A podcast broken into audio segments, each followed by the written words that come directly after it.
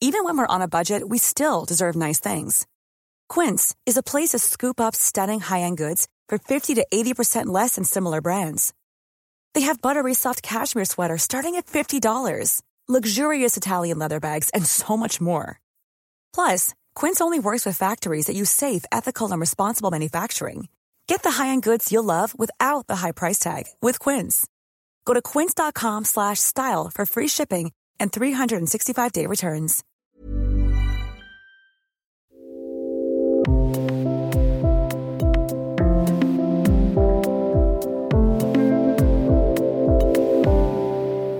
Ist Sex zwischen Lehrer und Schüler erlaubt? Was passiert im November auf Kreta, wenn Yogis aus aller Welt ihre Erfahrungen teilen? Und wie sieht sein persönlicher Yoga-Weg aus? Herzlich willkommen zum Yoga Easy Podcast. Ich bin Christine Rübesamen und spreche heute mit einem der wichtigsten Yoga-Pioniere Deutschlands, dem Chivamukti-Lehrer Petros Hafenrichter. Was ist Chivamukti Yoga, fragt ihr euch vielleicht und ich will es euch schnell erklären. Chivamukti Yoga ist eine körperliche ethische und spirituelle Praxis, die einem herausfordernden, Vinyasa-orientierten Hatha-Yoga-Stil folgt. Sie wurde 1984 von Sharon Gannon und David Life im East Village von Manhattan entwickelt, mit dem Ziel, die Weisheit der Veden oder das, was man davon kannte, der Bohème von New York zu vermitteln. Von dort aus trat es seinen Siegeszug an und machte Yoga, wie es heute heißt, hip and holy. Ein Versprechen für junge Großstädter, die sich nach Spiritualismus und einem strammen Po sehnen.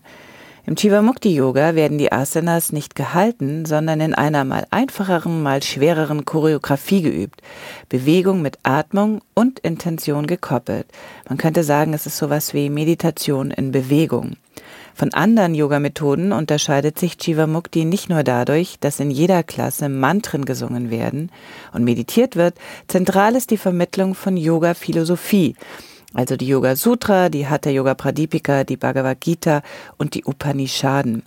Zentral ist auch der Fokus auf Ahimsa. Chivamukti Yogis wollen Gewalt verhindern. Viele von uns, auch ich bin Jivamukti-Lehrerin, versuchen möglichst vegan zu leben.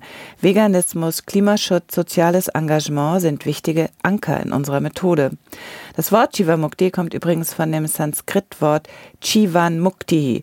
Chiva bedeutet sowas wie Seele und Mukti, wie auch Moksha, bedeutet Befreiung vom Kreislauf von Tod und Wiedergeburt. Man könnte also sagen, ein Chivan Mukta ist einer, der Befreiung noch zu Lebzeiten sucht.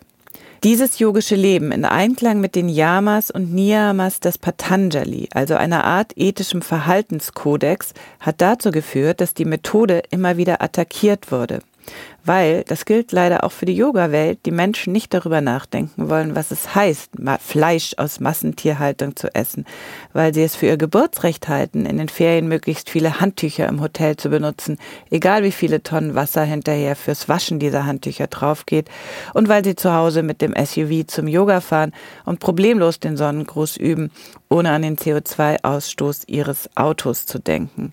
Setzt euch also gerade hin, vielleicht auf die Kante einer Decke, auf einen Klotz, auf einen kleinen Bürokollegen. Hauptsache, das Becken ist erhöht. Ihr könnt euch in einem lockeren Schneidersitz hinsetzen oder aber im Fersensitz. Nehmt die Hände so auf die Oberschenkel, dass die Schultern und die Arme entspannen können.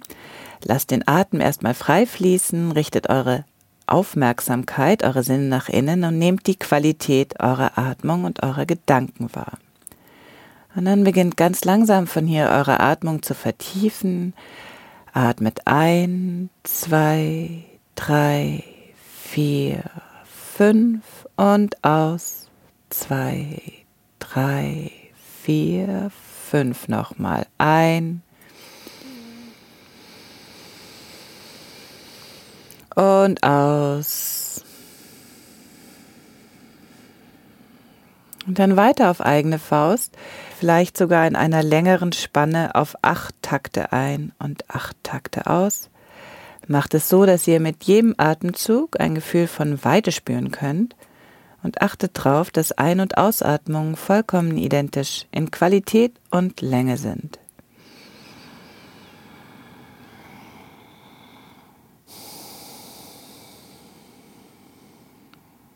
Ruhig noch einen kleinen Moment.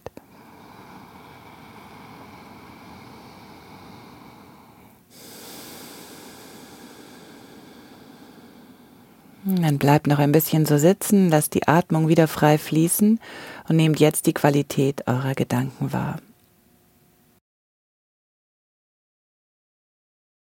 Und jetzt zu Petros. Ihr kennt ihn vielleicht von seinen Meditationen bei uns bei Yoga Easy. Und nach dem Interview kommt eine besonders schöne mit ihm. 3, 3, 4, 5, 6, 7, 8.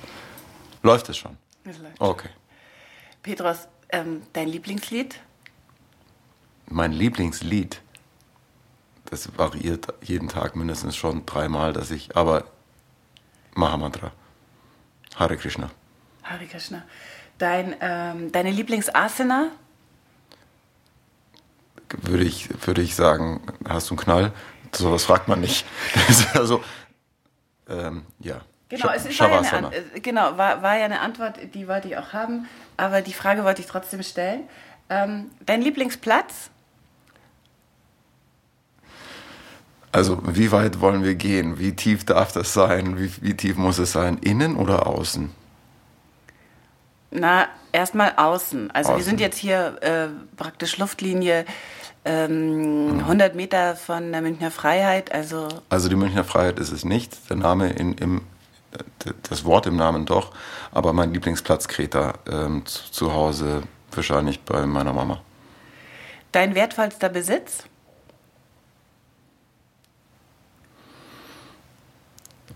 ich habe lange, ich bin immer noch der Meinung, dass ich, glaube ich, gar nichts auf meinem Namen habe, außer eine Steuernummer und ein Bankkonto, das chronisch überzogen ist. Aber ich besitze nicht wirklich sowas. Deswegen meine Instrumente oder Instrumente, die ich spiele, die sind, die habe ich sehr lieb. Mhm. Ähm, dein Erfolgsgeheimnis? Naja, wir sind gleich ist, fertig ist, mit, den, mit den Fragen ist ein dieser Geheim, Sorte. ist ein Geheimnis, das sich hoffentlich mir auch noch offenbart. Was hindert dich daran, ein äh, Weltstar äh, im Yoga zu werden, so wie Rodney Yee oder ähm, Duncan Wong? Meine, dass ich die Paradoxie aus ähm, darstellender Performance und ähm, Demut nicht so gut meistere. Warte, das habe ich schon nicht verstanden. Das waren schon wahnsinnig komplizierte ähm, Substantive. Ja. Die äh, Paradoxie aus Darstellung und Demut. Das heißt, du, aber ein bisschen Rampensau steckt doch auch in dir. Ja, Rampensau, so, sobald es der Moment ist, also im Moment, im Jetzt sehr gerne. Aber wenn du, wenn ich jetzt irgendwie performen soll und äh, mich, mich, ich habe ein Problem damit beispielsweise, früher hatte ich das weniger, aber jetzt irgendwelche Asana-Bilder in, in abstrakten Asana vorm Wasserfall und all das, wo jetzt jeder Amerikaner überhaupt gar kein Problem damit hat oder, also das ist jetzt gemein gesagt, aber ist ja so, so ja. Ähm, ehrlich gesagt finde ich, ich habe das ein bisschen von meinem Lehrer Cliff auf Kreta mitbekommen, dass irgendwie, das macht man nicht. Das ist nicht so anständig, sich die ganze Zeit in den Vordergrund zu rücken. Und ähm, ich vertraue eigentlich voll darauf, dass es sehr wahrscheinlich so ist, dass die Tiefe ähm, die ich im Yoga gerne fühle, in der Breite wahrscheinlich nicht, nötig, nicht möglich ist und ich sie deswegen verkaufen würde. Deswegen ist das Format ganz okay. Also ich will gar keinen. Ich muss nicht. Also mhm. es wäre vielleicht für, für das Bankkonto das Besagte oder das Geheimnis im Erfolg. Was ist Erfolg? Ich finde es erfolgreich, wenn ich wenige Leute gut erreichen kann. Das reicht. Wie schätzt du dich selbst ein als Yogalehrer? Jetzt keine falsche Bescheidenheit, das wäre übel. Also ich glaube schon, dass ich sehr kreativ. Ich habe noch nie die zwei Klassen gleich unterrichtet, das kann ich gar nicht. Und ähm, vor allem habe ich ganz viel Vertrauen. Es kommt immer alles im Moment und ich mache gar nicht so viel. Also ich glaube nicht, dass ich als äh, je weniger ich persönlich tatsächlich involviert bin, desto, desto besser glaube ich und ist der Unterricht. Das musst du erklären. Ähm, ich das ist so ein bisschen vielleicht wie beim, beim Improvisieren, beim, beim, auf dem Klavier. Ne? Du lernst so ein bisschen die Grundformen und wenn du dann Vertrauen hast, dann kommt so der Fluss und dann spielt, die, spielt das Leben so. Und ähm, ich bin ganz sicher, dass immer im Moment das entstehen darf, wenn du es lässt, ähm, was entstehen soll, wenn du dich nicht in den Weg stellst. Und deswegen ähm, passiert alles aus dem Moment und das kann ich, glaube ich, besser als die meisten. Du unterrichtest jetzt auch schon fast 20 Jahre. Äh, wie hast du dich verändert? Ich könnte genau, das auch sagen, aber sag ja, mal besser du. Äh, da muss man sich, ja, älter sind wir geworden, sicher. Und ähm, wie wir uns verändert haben, ist eine schwierige Frage, weil ich, man muss immer so vielleicht einen Gegenentwurf haben können, damit man sagt, ah, also so wäre es gewesen, wenn nicht. Aber es mhm. ist ja auch eine Hypothese. Ich glaube also, äh, also ja, doch, es hat sich was verändert. Also aus sehr vielen Ansätzen, die ich wahnsinnig spannend fand, intellektuell, sind so sind Sackgassen geworden, weil es einfach so intellektuelle Blasen sind, die man gerne bedient menschlich. Beispiel? Und ein Beispiel, ähm, mh, mm, ja, zum Beispiel immer weiter, immer weiter über die gleichen Sachen auf dem gleichen Niveau reden. Ja, das machen wir sehr gerne irgendwie. Mhm. Weißt du, schaust du einmal ins Magazin X und mhm. siehst das Gleiche, was da vor 30 Jahren auch drin stand und wir drehen uns da so ein bisschen im Kreis und das interessiert mich einfach nicht mehr so. Ich glaube tatsächlich an die Kraft, die jenseits des Intellekts ist, die wir anzapfen über unsere Yoga-Praxis und die eine Erfahrung möglich macht, die eben nicht eine rein kognitive ist und deswegen eine ganzheitliche. Und daran habe ich mehr Interesse als früher. Früher fand ich auch, ehrlich gesagt, hätten wir uns auch, was so fünf Stunden bei drei Gläsern Rotwein echt super gut auch über Herodot und über Sokrates unterhalten können. Und das finde ich auch alles super. Aber es ist letztlich immer so diese, so die, der, der Diskurs ent, entflammt keine Kerze und äh, macht auch nicht den Geschmack einer einer reifen, ähm, einer reifen Orange möglich. Wir können tausendmal drüber reden, wir wissen trotzdem nicht, wie schmeckt die Orange. Und ich finde, die Erfahrung ist inzwischen so viel wichtiger und ist auch, glaube ich, der, Ma das, der Maßstab für die Dinge, die ich angehe. Ist ja auch die Essenz von Yoga. Yoga ist ja nichts anderes als eine Erfahrung. Ja, ich Oder so eine, eine, sagen wir mal, eine äh, manchmal sagt man Erfahrungswissenschaft, äh, weil ein paar Techniken sich bewährt haben sozusagen, aber ja, mehr als, ich glaube, mhm. mehr eine Erfahrungswissenschaft als jede andere. Mhm. Seit Jahrtausenden zuverlässig mit Millionen erfolgreichen äh, Teilnehmern. Also das mhm. gibt es so nicht nochmal. Nochmal einen Schritt zurück äh, zu der äh, Kraft äh, jenseits, die du angesprochen hast. Da muss ich natürlich nachfragen, bist du religiös? Du hast früher dazu gesagt, wenn ich mich recht erinnere, du bist religiös, wenn du in der Natur bist. Wie, wie heißt das? Wie würdest du das nennen?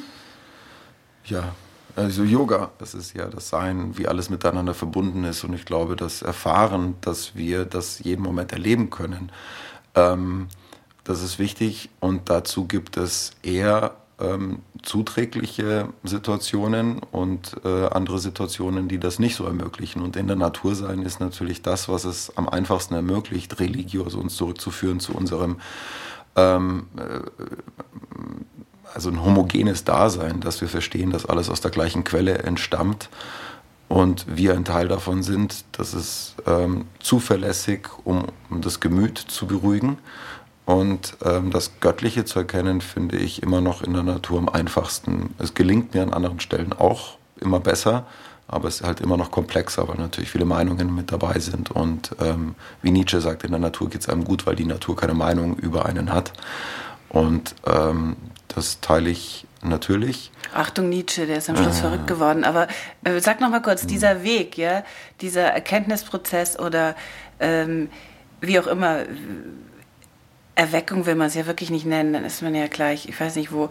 Aber äh, ist der einer, den man alleine gehen muss oder helfen da Gleichgesinnte?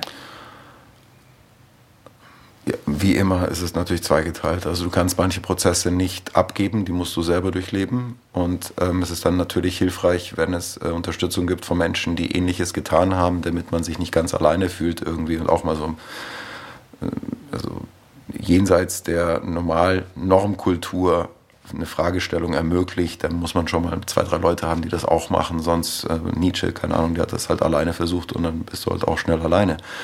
Und ähm, wobei ich, wie du gesagt hast, den Einwand, dass man da aufpassen soll mit Erwachen, glaube ich gar nicht. Ich glaube, wir müssen ein bisschen den Druck rausnehmen aus diesem Erleuchtungsprinzip, ähm, den wir so wahnsinnig hoch angesetzt haben. Das, ich was, nicht. Was ich echt, was ich dir äh, äh, zugute halte. Ähm, aber zum Beispiel, wir, wir beide haben jetzt mal eine Tradition eine Zeit lang auch miterlebt, in denen es immer so um dieses unglaublich weit entfernte, da hinten am Ende des Weges, Samadhi-Erleuchtung, wenn, aber nur wenn, ja, der rechte Weg und ja, und bitte links rum und nicht rechts rum und so weiter. Und ich, ich glaube, wir alle haben uns so ein paar kleine Erleuchtungsmomente durchaus verdient. Ganz praktisch, also so ganz unkompliziertes menschliches Zeug, wo man nicht, also wo es nicht noch in die nächste Schleife der Transzendenz gehen muss, sondern ganz simple Dinge. Denn in diesen simplen Dingen, die wir dann auch verstehen, das ist ja das, was letztlich irgendwie die große Transzendenz ist. Die sind ja nicht in der Komplexität, sondern genau. die ist tatsächlich, ist ja das Einfache, nicht das Zweifache. Und so ein bisschen aufwachen, so ein bisschen schon okay und kann auch jeder, glaube ich, ganz, ganz gut. Da muss das, also ja, deswegen bin ich noch kein Misanthrop, mhm. weil ich es immer wieder sehe, irgendwie, dass jenseits all dem Chaos und all dem, was wir auch mitbezeugen und was die Zeiten gerade so sind, so wie alle Zeiten, glaube ich, wenn sie, wenn sie bewusst betrachtet werden, immer so dieses Ringen, oh, was ist das eigentlich, wie schnell geht es und was für Veränderungen und äh, Generationenkonflikte und sowas, aber so der eine oder andere, der dann einen Moment mal kurz innehält und eine Sache betrachtet, vielleicht eine tolle Formulierung findet, die dir wieder, wiederum ein Türchen öffnet. Das finde ich unheimlich inspirierend. Und so ein bisschen runterfahren, ein bisschen weniger Anspruch. Bedeutet aber nicht, dass wir insgesamt im Yoga dem Anspruch, der jetzt aufgrund der Populärkultur im, also wo Yoga jetzt angekommen ist, mhm. dass, wir, dass wir uns darauf einlassen, weil das ist mhm. gar nichts. Also mhm. das ist okay, das schaut gut aus, das ist nett aus, aber das macht weder zufrieden noch glücklich, noch hält das dem, dem Shitstorm deines eigenen Infragestellens irgendwann mal stand, wenn du den Weg gehst. Mhm. Weil der, der, wird kommen. Der Yoga-Weg, ähm, auf dem wir irgendwie alle sind, der ist ähm, ja äh, eine Einbahnstraße. Also es gibt ja keinen Weg zurück. War dir das klar?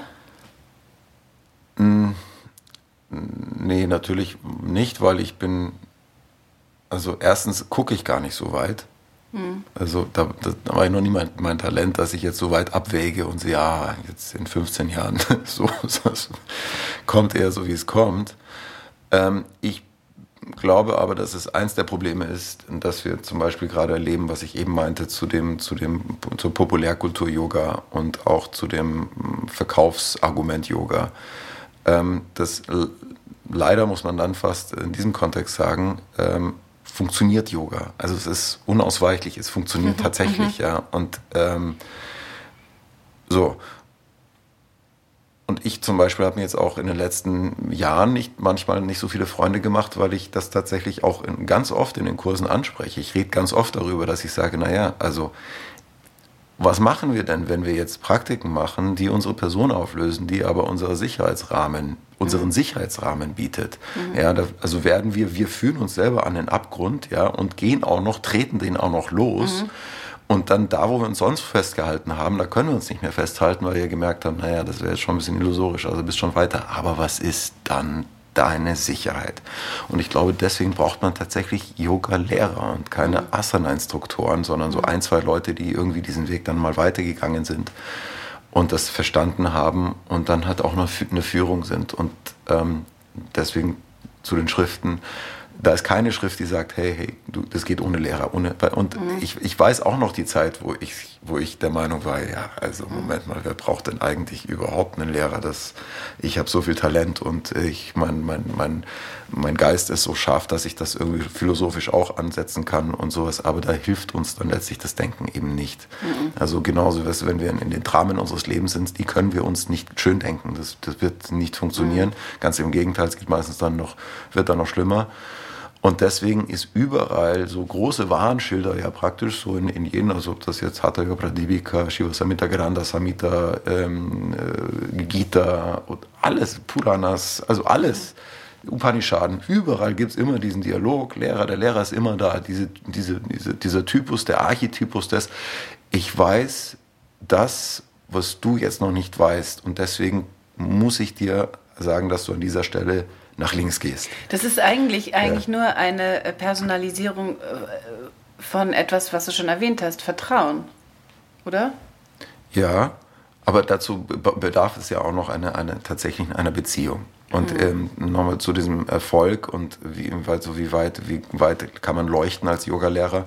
Ich merke es gerade, ich habe jetzt gerade die eine Schule verlassen, wo ich im Durchschnitt keine Ahnung 50, 60 Schüler in der Klasse hatte und jetzt habe ich hier eben so 15, 20 und mhm. das ist echt interessant, weil es viel besser funktioniert, mhm. weil die, die Beziehung natürlich eine viel direktere ist mhm. und deswegen habe ich auch all meine Pläne, ähm, nicht all meine Pläne, aber viele Pläne verändern sich gerade so ein bisschen, weil ich merke, dass ich doch, und das wusste ich eben auch noch nicht, mhm. dass ich eben doch Verantwortung habe. Es mhm. geht nicht anders. Ich kann nicht einfach, ich kann nicht einfach so, und ja, und dann, hey, so jetzt cool ist, machen wir, keine Ahnung, Rockasana und Dings und hängen von den Seilen und wir machen Akrobatik und sowas und dann irgendwie lese ich noch äh, fünf Slokas aus der Bhagavad Gita und dann irgendwie mache ich es rund und das so ein Malkastensystem ist es nicht. Es ist was, also Yoga ist was sehr Konkretes, was sehr Strukturiertes und die Struktur, die hilft einem letztlich. Mhm. Also gerade in diesen Situationen, wo es, wo Yoga echt wird, mhm. wo nämlich Yoga hilft, die Anhaftungen an das, was eigentlich, also die illusorischen Anhaftungen und dann die Individuen und die, und die Rollen, die wir spielen, wenn die sich anfangen aufzulösen, dann ist diese Struktur so wichtig, weil die gibt einem dann eben so eine Form. Und das ist ja, kennt man ja. Mhm. Also immer wenn, wenn man also die Psyche so ein bisschen aushebelt, dann braucht man Struktur. Mhm. Also dann den einen Schritt nach dem anderen. Und deswegen ist dieses Yoga-System auch so klar. Mhm. Und auch nicht, don't mess with it. Mhm. Ein bisschen so. Und jetzt ist es aber doch so, dass wir, we mess with it a lot, a lot, a lot, a lot. Und es ist ein bisschen Experimentierkasten, was dabei rauskommt, weiß noch niemand so genau, aber nicht wirklich was Tiefes, finde ich, kann ich schon jetzt schon sagen. Also ich finde jetzt, dass man so nach 20 Jahren sagen kann, ähm, es ist jetzt in der Breite nicht immer tiefer, tiefer auch geworden, mhm, mhm. sondern es ist tatsächlich breiter geworden. Ja, es ist breiter geworden. Das ist aber erstmal ja auch keine so schlechte Sache, weil dann, es war immer eine ein Elitenprodukt und jetzt die Verbreiterung ist ja eigentlich gar nicht so. Aber welche Eliten? Schlecht. Schau mal, ist, Entschuldigung, dass ich ja. so, aber welche Eliten? Weil das ist wirklich, also äh, it, it soll ein Geheimnis bleiben. It shall be mhm. kept as a, as a secret. Mhm. Ja, es soll also Geheimlehre. Man hört, man hört das so oft. Ähm, ich glaube, dass es durchaus ähm, karmische Befähigungen gibt, Dinge zu erkennen, bei manchen Leuten eher veranlagt, bei anderen Leuten weniger veranlagt. Das Tempo, in dem du erkenntnisfähig bist oder ich erkenntnisfähig oder das langsame oder das schnelle Erwachen, das kann man nicht so ganz, man kann es so ein bisschen abschätzen, aber man kann es nicht ganz vorhersehen. Es gibt eben schon, würde ich sagen, also Yoga ist, und das muss ich jetzt sagen, nicht für alle. Punkt. Yoga ist nicht, ist nicht für alle. Yoga ist ganz klar, ganz, ganz, ganz klar nicht für alle. Manchmal Stretching, ein bisschen mal den Atem regulieren, gesund essen, ist was für alle. Aber den Yoga-Weg konkret gehen, und der ist ja nie beschrieben als etwas, was du dann noch so ein bisschen nebenbei machst. Nein. Sondern er wird überall beschrieben als, das ist der Weg. Kein Talent, ähm, äh, Mantra-Yoga, zwölf Jahre. Ein bisschen Talent, ähm, Hatha Yoga, Raja Yoga, sechs Jahre, bisschen mehr Talent und so weiter. So wird es ja mal ganz klar beschrieben und gemeint ist also nicht so ein bisschen, sondern naja, du musst es schon wirklich machen. Und jetzt gibt es ein, zwei, drei Leute, die ich kenne und ich glaube auch, dass ich das von mir sagen kann, ich habe schon auch geübt. Also ich mhm. habe mich, ich habe mich, ich bin dran geblieben, ich bin dran geblieben. Und ähm, genau, und ich glaube, das merkt man dann eben doch, dass, dass äh, manche Leute, die brennen eben schneller als andere. Und ähm, wie man das einschätzt, ähm, jedem selbst überlassen, aber nicht für jeden. Eigentlich. Mhm. Mhm. Wie kommst du denn damit zurecht, äh, was ich jetzt einfach salopp Scheinheiligkeit äh, nenne, äh, all die Yogis, die sehr viel praktizieren, aber kein Problem haben danach, äh, in ihren SUV zu steigen, ihre ähm, Hafermilch mit Amazon liefern zu lassen, ähm, nur noch Hirsch zu essen, weil das, ähm, weil der ja keine Stresshormone ausschüttet bei der Schlachtung und so weiter. Scheinheilig ist belegt als ähm, hm, also nicht authentisch, mhm. ja, dann würde ich sie nicht Yogis nennen. Mhm. Also scheinheilige Yogis, also es gibt einen Yogi Mhm. Und dann gibt es halt den ganzen Berufsverkehr der Populärkultur. Und der, dass die natürlich am weitesten, am lautesten schreien können, am weitesten reichen in, ihren, äh, in ihrer Darstellung. Und ähm, wir müssen wahrscheinlich ernst nehmen, dass wir in unserer Selbstverklärung doch ziemlich ähm, talentiert sind. Und das Auf, Aufwachen in kleinen Ebenen, wie vorhin ges gesprochen, durchaus passiert. Aber also ich halte es für eine ganz einfache Logik, dass der Yogi nach und nach die Dinge loslassen kann, die eigentlich paradox sind in seinem Leben. Hm. Oder im Leben überhaupt. Hm. Auch wenn es erstmal ein bisschen komisch scheint, vielleicht gesellschaftlich. Naja, was so wie Shiva Samhita, der Yogi balanciert auf einem Finger, aber die, die Gesellschaft hält ihn für verrückt. Also oder Goethe, ja, es ist nichts Gesundes darin, in einer, in einer äh, Krankenwelt sich gesund zu fühlen. Mhm. Und, oder fromm, ja, wer, sich, wer keinen Phantomschmerz in dieser Gesellschaft, die wir gebaut haben, fühlt, der ist krank. Mhm. Also man darf, glaube ich, nicht verwechseln, die, die, das, was wir alles auch was, reden und was wir produzieren und was wir als Yoga, wo überall Yoga draufsteht, hat das ehrlich nichts mit Yoga zu tun. Nicht so viel mit, also nein, gar nicht. Es ist kein Yoga. Yoga ist der persönliche Erfahrungs, die persönliche Erfahrungstiefe, die vielleicht durch ein Übungssystem, das wir miteinander teilen können, ermöglicht wird. Aber der Yoga, der passiert natürlich in dir so. Und das ist weitreichend, das, was unendlich ist. Es ist und Wie hat dich denn Yoga zum Beispiel ähm, in deinen Beziehungen verändert? Wie ja. haben sich deine Beziehungen durch Yoga verändert, besser gesagt? Das hilft jetzt auch nicht, weil, also in, im normativen Kontext eher furchtbar. Naja, weil du, du, willst ja in einem normalen normativen Kontext nicht Satya hören. Du willst ja nicht mhm. von deinem Mann hören, ähm, hey, du bist jetzt aber wirklich älter geworden. Mhm. Und ähm, du schaust nicht mehr so aus wie früher, auch wenn du Yoga machst.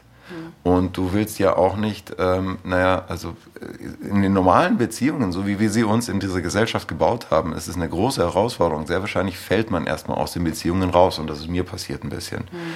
Ich bin halt aus vielen Beziehungen rausgefallen, weil ich kein Interesse mehr hatte daran, sie aufrechtzuerhalten. Weil irgendwann sitzt du dann tatsächlich lieber allein im Wald. Mhm. Und nicht die ganze Zeit, aber schon mal.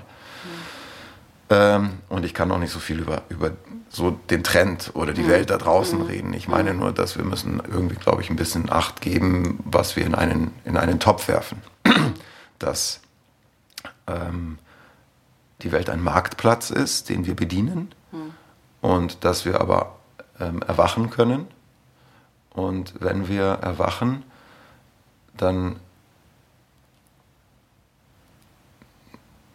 dann müssten wir erstmal unsere Position innerhalb dieses Marktplatzes betrachten.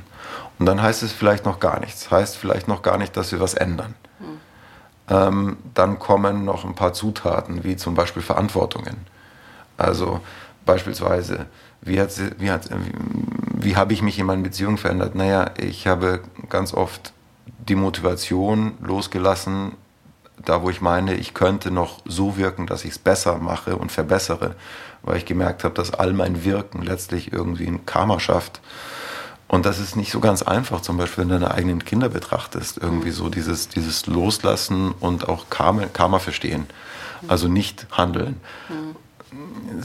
Komplexes, komplex als Idee, mhm. als Erfahrung ganz einfach und doch nicht, aber nicht einfach zu leben. Das hat sich jetzt wahnsinnig kompliziert angehört. Was bist du denn für ein Vater? Da musst du meine Kinder fragen, das kann ich dir nicht sagen. Ich aus meiner Sicht mhm. gebe mir Mühe. Das, aber ver, verhaus auch oft. Also bin oft egoistisch, finde ich, wo ich nicht egoistisch sein sollte. Mhm. Keine Ahnung. Mhm. Ja, aber dann, dann will man ja auch irgendwie Eigenverantwortung weitergeben und dann dann weiß man, ist so die, die, die Balance zwischen, ist es jetzt zu bequem, ist es jetzt ist es wirklich Eigenverantwortung weitergeben oder ist es eigentlich jemanden einen Stich lassen? Also ich weiß mhm. es manchmal auch nicht, mhm. weil das hast du sicherlich auch als Erfahrung schon gemacht. Ähm, man ist immer zum ersten Mal dann Mutter oder Vater eines, keine Ahnung, 10-Jährigen, 15-Jährigen, 20-Jährigen. Also das hat man dann noch nie geübt. In meinem Fall, mein, mein, ich bin dann ab, als, als Teenager als, ohne Vater aufgewachsen. Ich habe also nicht die Vorlage. Ich weiß nicht, wie das dann mhm. richtig zu machen ist. Also kann ich es nur richtig machen. Bist du Feminist? Nee. Weil es dich äh, im normativen Kontext gar nicht interessiert? Oder, äh, oder ist dir. Du stellst super Fragen. Aber ja, das interessiert mich wahnsinnig. Ich glaube, ich bin vor allem bin ich Neutralist. Ich bin vor allem nicht für oder wider äh, eine, eine, eine spezifische geschlecht, geschlechtliche Anerkennung oder, oder Nicht-Anerkennung von Fähigkeiten und Talenten und Möglichkeiten, auch wenn wir es so natürlich insgesamt als Kollektiv ähm, anders leben. Aber ähm, also zum Beispiel, ich tue mir schwer mit diesen ganzen, so jetzt lernen wir mal unsere Uterus kennen und wir machen jetzt unser Frauenseminar. Du hast ich, auch keinen. Ich habe keinen Uterus, nein. Wäre, oder? Wer weiß. Wer weiß, nein. ähm, okay, aber ich bin, ich bin nicht dagegen, dass man das macht. Ich, mhm. ich glaube aber, man bräuchte eigentlich Formate, in denen, also Männlein und Weiblein und alles, was da drüber, darunter und dazwischen liegt, gemeinsam so einen unglaublichen Vertrauensraum haben, dass der, der Mann seine Eier und die Frau ihre Uterus im kompletten nicht voneinander verstecken müssen Modus kennenlernen darf. Was wir aber jetzt gerne machen, Feminist, ist jetzt, okay, jetzt haben wir die ganze Zeit ähm, das rote Team unterstützt, jetzt müssen wir das blaue Team unterstützen. Ich glaube aber an Yoga. Yoga wäre ja eigentlich die Mittellinie. Mhm. Ich habe eigentlich Interesse an der Mittellinie, dass wir uns da treffen, lass uns da alle aufstellen. Ich kann jetzt nicht, weil ich gestern auf der rechten Seite war, mich heute auf die linke Seite stellen und dann denken, das bringt Ausgleich, sondern ich muss langsam austarieren lernen. Das heißt, ich muss alle in die Mitte ziehen. Die Patabi Joyce, äh, äh, praktisch die, der Reflex auf die MeToo-Debatte äh, über Patabi Joyce, hast du mitbekommen? Ja. Was sagst du dazu? ich glaube, ähm, ähm, unsere Freundin, kennst du die? Lara Baumann noch? Ja. Drummond? Ja. Die hat darüber alles gesagt, was es zu sagen gibt. Was hat sie gesagt? Die hat mal ein Essay darüber geschrieben ja. irgendwann. Also ich kann darüber gar nichts sagen. Was soll ich mhm. sagen? Ich kann, also ich glaube, dass jeder Mensch verletzlich ist, jeder Mensch einen Respektsrahmen verdient hat und wir nicht wissen, in welchem Maße andere Menschen ihr Verständnis und Selbstverständnis von Moral und Ethik gelernt haben. Deswegen kann ich es ihnen nicht vorwerfen. Man könnte aber auch ganz einfach sagen, dass es äh, absolut ähm, unethisches Verhalten ist, wenn ein äh, Lehrer, Patavi Choice hin oder her, in Assists äh, Frauen zu nahe kommt, äh, die darum nicht gebeten haben.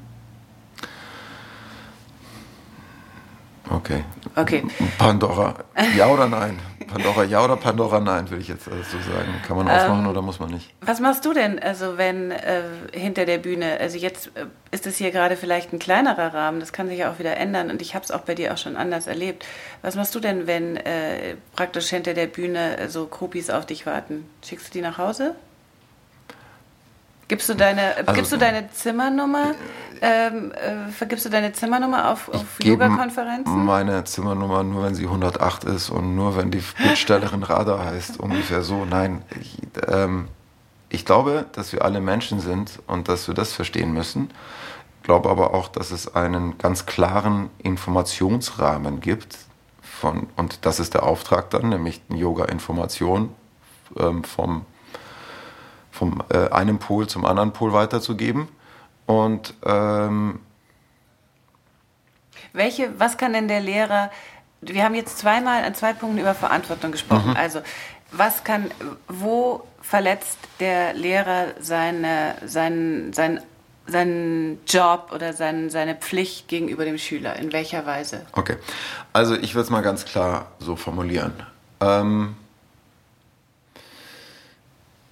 ich habe mal an einem, äh, bei einem Festival, ich weiß nicht mehr wo, ich glaube in Griechenland oder ja in Athen war ein, ein Yoga-Festival und dann gab es ähm, aufgrund von aktuellen ähm, Situationen damals ein, ein, ein, ein, Discussion Panel eben, da hat man dann über, darüber gesprochen, nämlich wie heilig ist diese Schüler-Lehrer-Beziehung im Yoga und ähm, ist es okay, dass man als Yoga-Lehrer irgendwie äh, Affäre mit dem Schüler haben kann oder umgekehrt, weil das ist ja genau die gleiche, karmisch gesehen genau das gleiche.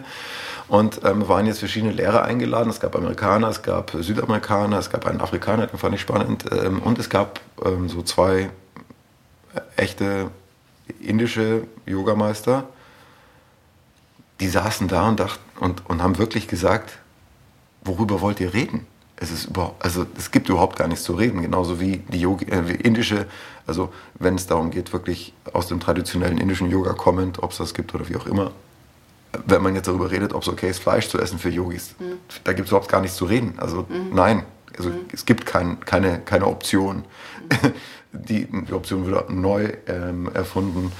Und genauso wenig gibt es diese Option. Also äh, Sex zwischen Lehrern und Schülern äh, ist verboten? Ja, während der Stunde bitte kein Sex. Während der Yogastunde bitte kein Sex, das, das stört, da kann man sich nicht drauf konzentrieren.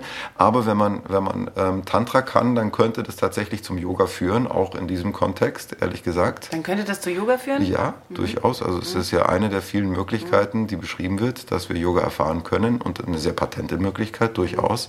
Also was ist der Yoga-Lehrer? Ein Tantra-Lehrer ist auch ein Yoga-Lehrer, könnte man sagen. Gar nicht im modernen New Age-Tantra-Sinne, sondern mal ganz praktisch. Also es geht um Männlein und Weiblein, um die Energien, die verschiedenen Polaritäten zueinander zu führen. Naja, da gibt es nichts Einfacheres, als mhm. Männer und Weiblein zusammenzuführen. Das ist Tantra, das ist mhm. Yoga, Einheitserfahrung. Geht. Aber zu weit gedacht. Der Rahmen, den wir wählen, auf den wir uns einlassen, der muss klar sein. Wenn ich jetzt aber zum Beispiel danach mit jemandem essen gehe und man mag sich und man geht miteinander ins Bett, könnte ich mir vorstellen, dass es eine relativ normale Sache ist, wenn alle dafür sind. Mhm. Aber dann wird es schon wieder komplex. Die Schüler-Lehrer-Beziehung, wenn die einmal initiiert wurde, karmisch, mhm. passiert, irgendjemand kommt in eine Yogastunde, dann bist du der Lehrer und dann hast du einen Schüler und das sollte so bleiben. Mhm. Und es geht, glaube ich, wirklich gar nicht, dass du jemanden als Lehrer führen kannst, wenn diese Distanz nicht da ist. Wenn diese, mhm. weil, weil wir sind halt Menschen, wir wollen dann eigentlich immer dann auch Augenhöhe. Aber diese Schüler-Lehrer-Beziehung, die darf wenn fast Augenhöhe auch da ist, das finde ich super. Ja, also ich finde nicht, dass es so dieses riesige, da ist der Lehrer und ich bin der kleine Schüler, sondern man trifft sich, aber es muss klar sein, dass, okay, du musst deine Rolle, dir deiner Rolle als Schüler bewusst sein und ich muss mir meiner Rolle als Lehrer bewusst sein. Und dann können wir voneinander profitieren. Sana Avavatu, Sana Bunaktu. Dann können wir voneinander lernen und können gemeinsam wachsen. Dann ist was Großartiges. Deswegen eben kein Sex. Genau. Also wir brauchen doch einfach äh, so einen ethischen Code. Kannst du dich nicht mal in deiner Freizeit darum kümmern? Ja, jetzt ist es, aber jetzt müssen wir auf. Ich, da würde ich doch ganz ehrlich, äh, folgendes, ist, wir wollen gerne einfach schwarz-weiß antworten. Also, schwarz-weiß Antwort ist, ja, während der Yoga-Session geht kein Sex. Mhm. Aber ähm, kann ja sein, dass ich zum Beispiel, ähm, also dass ich ich mache nur Yoga, ich mache nichts anderes. Mhm. Also ich, ich habe keine, ich gehe nicht abends noch irgendwo in eine Bar und trinke ein Bier. Also, oh ich trinke trink kein Bier. Ich mache viel Musik, ich mache viel so Kirtan, dann gar nicht. Ich gehe auf ja, Konzerte oder sowas ja, mal. Aber ich sehe eigentlich nur Leute im Yoga-Kontext. Also es ist mein ganzer Kosmos. Ich bin nur am Reisen. Ich bin nur im, so, so, jetzt, äh, wo soll ich dann jemanden kennenlernen, der nicht mit Yoga zu tun hat, den ich dann bitte ansprechen darf? Na, über Tinder. Ach Gott. Komm, hey, wir machen Yoga-Tinder. Oh. Karmisches Yoga-Tinder. Oh. Können wir am Schluss noch was ja. äh, von dir hören, was du singst? Ähm, du, dein, das, was du jetzt gerade am liebsten singst. Jetzt gerade? Ähm, ja. Das, das, könntest du mir dann einfach als Pfeil ähm, schicken. Nicht, das kann ich jetzt gleich singen. Ja, dann sing es jetzt gleich. Ähm. Shri Yamuna Shri Govardhananata Mahaprabhu Shri Vitalanata. Sag noch was dazu. Ähm, nee, musst du eigentlich gar nicht. Was planst du Wahnsinniges im November? Es ist eben gar nicht wahnsinnig. Also es ist, passt wunderbar ganz genau auf das, was wir bis jetzt besprochen haben. Erstmal ganz konkret, was geht da ab? Also es ist ein Monat, in dem ich einfach die Leute, die ich am spannendsten finde, eingeladen habe, einen Monat mit mir zusammen zu verbringen. Siehe da, wunder was, es haben tatsächlich Leute zugesagt. Und dann dachte ich, ähm, weil es eigentlich das schönste Format ist, wenn man so enthusiastisch ist, wenn man jemanden wirklich, also man kennt es ja, so manche Leute, die willst du gerne aushorchen, von denen willst du lernen, willst du hinsetzen und Fragen stellen und das geht mir eben bei, da habe ich so zehn Leute auf der Welt, das, da will ich, ja, jetzt rück mal raus, noch mehr davon. Und, da, also, und das ist jetzt nicht nur beschränkt auf Yoga, sondern das ist also Yoga und Pranayama und Meditation natürlich, aber. Du hast also, du hast also deine Lieblingslehrer richtig. ganz äh, äh, easy gesagt, eingeladen nach Triopetra, genau. nehme ich an, auf, äh, an der Südküste von Kreta. Und ähm, wer ist da dabei?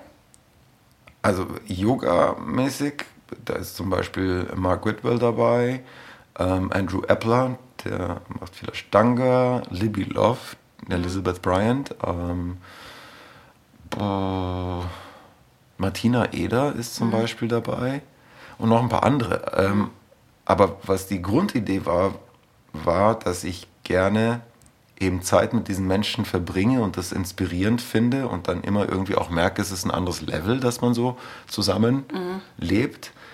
Und ähm, und dass man wieder lernt, tatsächlich miteinander als Kollektiv Informationen miteinander zu teilen. Mhm. Ohne, hey, ich weiß was, was du nicht weißt, ich verkauf's dir. So. Mhm. Und ähm, alle fanden das eine super Idee, alle kommen und da geht es halt auch um, also um Tanz und um Malerei und um Musik und um Instrumentenbau, um Permaculture Gardening, um ähm, ähm, aus deinem eigenen Garten kochen, auf der Jurten bauen und Yoga University, und, äh, eine ähm, Akademie. Und, genau und Tipis bauen und alle, alles, was man ohne Baulizenz bauen darf, bauen mhm. und äh, wie du ähm, Sustainable Living, ähm, ähm, Energieautarkie, also weißt du, wie du vom, vom, vom Grid runterkommst. Und ich fand es wichtig, weil ich in meinem eigenen Leben mich gefragt habe, also ich kenne so viele Entwürfe, die eine Alternative zu den, zu den gängigen Sozialsystemen sind und Kultursystemen, die wir miteinander teilen. Und wir, ich persönlich kritisiere unser, unsere Fähigkeit zur Authentizität, zur Wahrhaftigkeit, zur Wahrheit überhaupt erstmal vielleicht kulturell gesehen und sozial das, was wir miteinander teilen. Ich glaube, wir haben echt einen ganz schönen Murks angestellt. Da, da sind wir uns einig. Äh, könnt, ihr das, könnt ihr das dokumentieren oder wie ja. ist, was haben wir davon, wenn ihr euch da trefft? Nein, man kann mitmachen. Du kannst, es ist on, es ist on Donation, also das ist, äh, man, du, wenn du mit dem Zelt kommst, dann kommst du so. Und ähm, das kostet also kostet ihr nicht 7000 Euro? Nein, kostet keine 7000 Euro. Eben, das ist auch die Idee, dass es keinen Preistag gibt, sondern dass du natürlich erstens kommst und was teilst. Irgendwas muss man mit einbringen und dann kann man natürlich schon auch spenden, mhm. weil die Idee ist natürlich, dass man dann schon versucht, sowas nochmal zu generieren. Mhm. Und ähm, das ist jetzt auch ein bisschen Arbeit. Ähm, und wo, kann, wo, können wir das alles Das gibt es auf yogatravel.de. yogatravel.de, da gibt es ein bisschen Infos dazu, da kann man sich bewerben. Man muss sich also bewerben, weil Na klar. ja, ein Monat so umsonst Yoga, da gibt es auch viele, die das ganz geil finden. So. Und sollte auch so sein, dass man das geil findet. Ähm, aber ich finde, man muss eben was, ein bisschen was mit einbringen und vor allem alle Teilnehmer, die müssen verpflichten sich dann innerhalb von fünf Jahren so eine Veranstaltung irgendwo auf der Welt selber auf die Beine zu stellen. Super. Ähm, genau, und ähm, es haben unheimlich tolle Lehrer zugesagt und ich bin wahnsinnig happy, dass das passiert. Und vor allem ist es mir wichtig, dass wir, weil wir gesagt haben, Yoga-Erfahrungsprinzip, dass wir die Erfahrung als Kollektiv machen, voneinander zu lernen, dadurch einen Mehrwert zu haben, einen alternativen Lebensstil, der sich Jenseits aus der, der Erde, ja, ähm, dass wir den gemeinsam teilen, weil ansonsten haben wir das Problem, dass wir die ganze Zeit ähm, entscheiden wollen zwischen ähm, ah, das ist unsere Kultur, wie wir sie leben und was ist jetzt die Alternative? Jetzt fahre ich auf eine Hippie-Kommune oder was? Und das mhm. entscheiden wir natürlich nicht. Und ich glaube, dass es wichtig ist, dass man einfach mal die Erfahrung macht, ah, so fühlt sich das an, so könnte das echt sein. Und das entscheide ich jetzt, das will ich jetzt, so, so einen Rahmen will ich jetzt Dazu muss ich nach Thailand fahren. Genau. Und ähm, ich glaube, dass, dass wir solche kleinen kommunalen Gemeinden des Bewusstseins brauchen, als, mein Gott, so ganz kleine Sonnen, die es halt überall gibt und die aber nicht so schwer zugänglich sind, sondern wo man einfach merkt, okay, da kann man rein oder man kann es selber mit kreieren. Also Leute, ihr habt es gehört, ähm, Petros ähm, kreiert hier ganz nebenbei die Sozialutopie fürs 21. Jahrhundert, geht auf yogatravel.de. Genau, und es ist keine Utopie, es ist Realtime. Danke dir. Danke. Vielen Dank an Nosade, den Veranstalter für Yogareisen in Marokko, der unseren Podcast gesponsert hat. Bei Marokko denke ich an den Zug von Marrakesch, in dem man Orangenöl kaufen kann und Teppiche und Fake-Gucci-Taschen an die stillen Innenhöfe der Riads, ans Hotel Mamunia, in dem Churchill seine Memoiren schrieb, an das schneebedeckte Atlasgebirge, den Roman Himmel über der Wüste von Paul Bowles und neuerdings an Nosade. Die nächste feine Yoga-Reise von Nosade nach Marokko findet im September statt. Wer buchen will, geht bitte auf www.nosade.de. Und jetzt ist es soweit, jetzt könnt ihr euch ein Kissen nehmen oder ein Klotz oder eine Decke. Jetzt kommt noch eine Meditation mit Petros aus unserem Meditationsprogramm mit ihm bei Yoga Easy. Viel Spaß.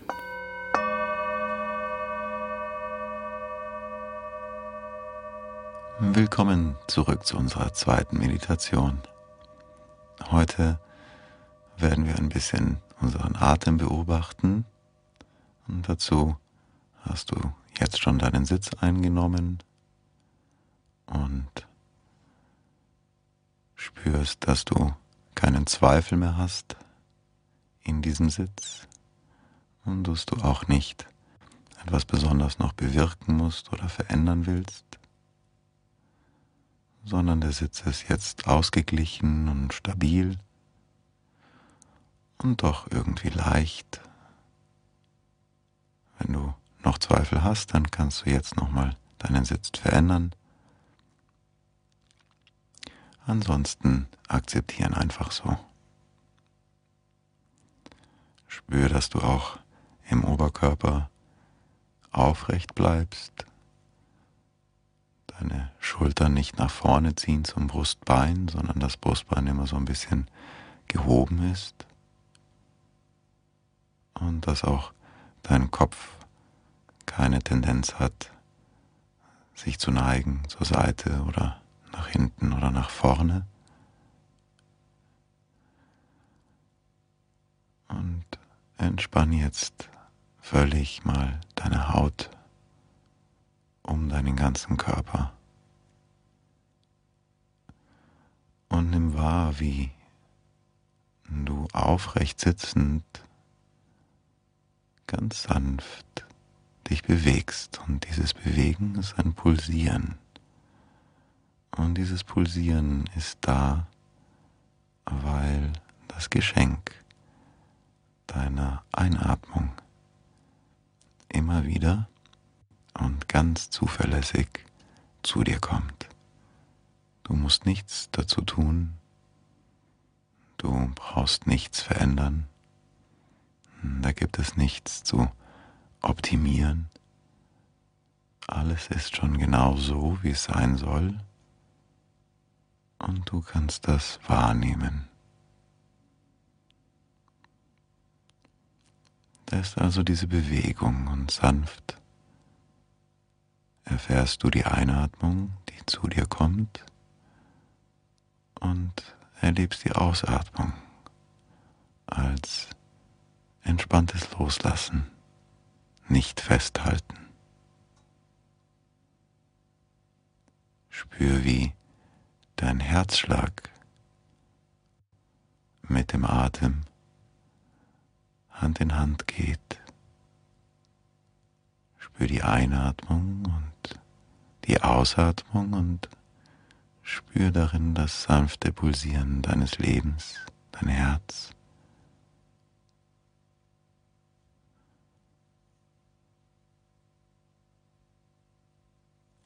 Beobachte jetzt wie sich die Haut um deinen Körper mit deinem Atem bewegt. Und spüre darin die sanfte Bewegung deiner Lungen und deiner inneren Organe.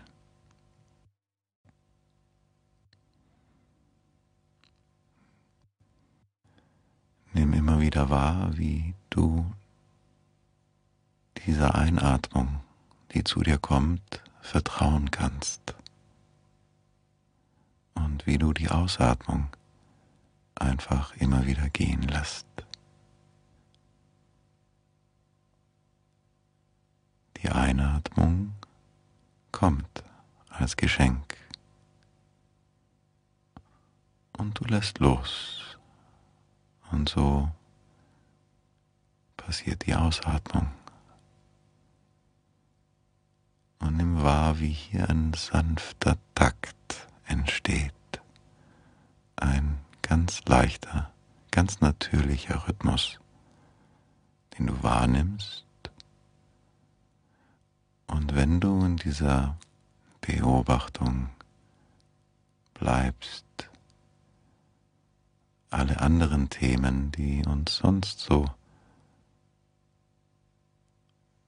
bewusst oder wichtig erscheinen, zweitrangig werden. Heute erlaubst du, dass nur der Atem und die Bewegung, das Pulsieren deines Atems ganz an vorderster Stelle deines Bewusstseins mit dir gemeinsam schreitet. Du musst deinen Atem nicht in eine bestimmte Richtung lenken. Du musst nicht auf besondere Weise atmen,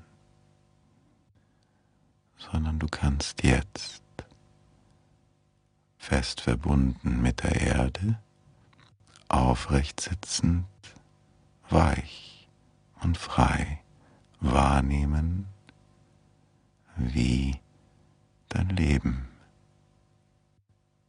ganz einfach und ganz natürlich rhythmisch da ist. Die Einatmung zur Ausatmung zur Einatmung, zur Ausatmung.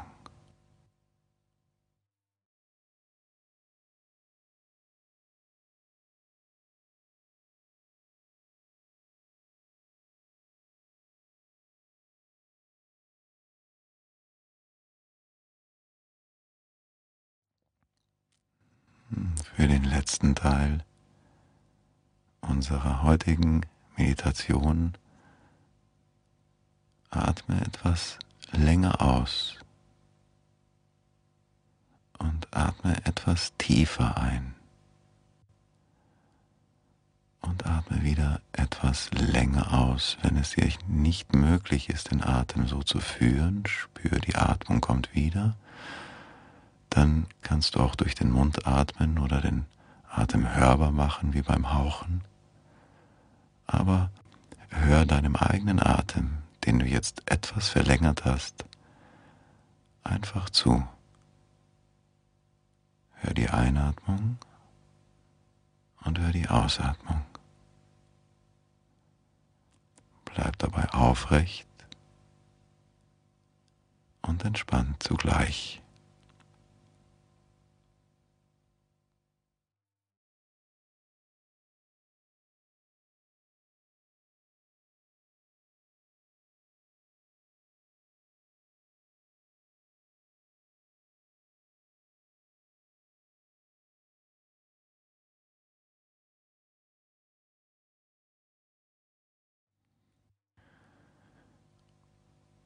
Lass jetzt allmählich deinen Atem wieder ganz los, so wie du einen Tropfen Wasser aus deiner Handfläche fallen lässt.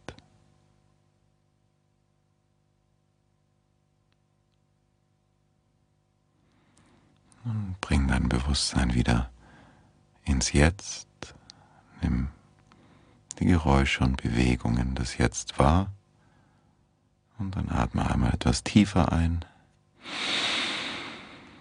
Atme aus und lass los und öffne die Augen. Schön, dass wir miteinander sitzen durften. Ich freue mich auf das nächste Mal. Wenn euch das gefallen hat, könnt ihr weitere Meditationen mit Petrus Haffenrichter bei uns üben. Wir haben eine gesamte Reihe dazu. Testet Yoga Easy, das Online-Yoga-Studio, sieben Tage gratis und vollkommen unverbindlich auf www.yogaeasy.de slash erleuchtet. Bye bye.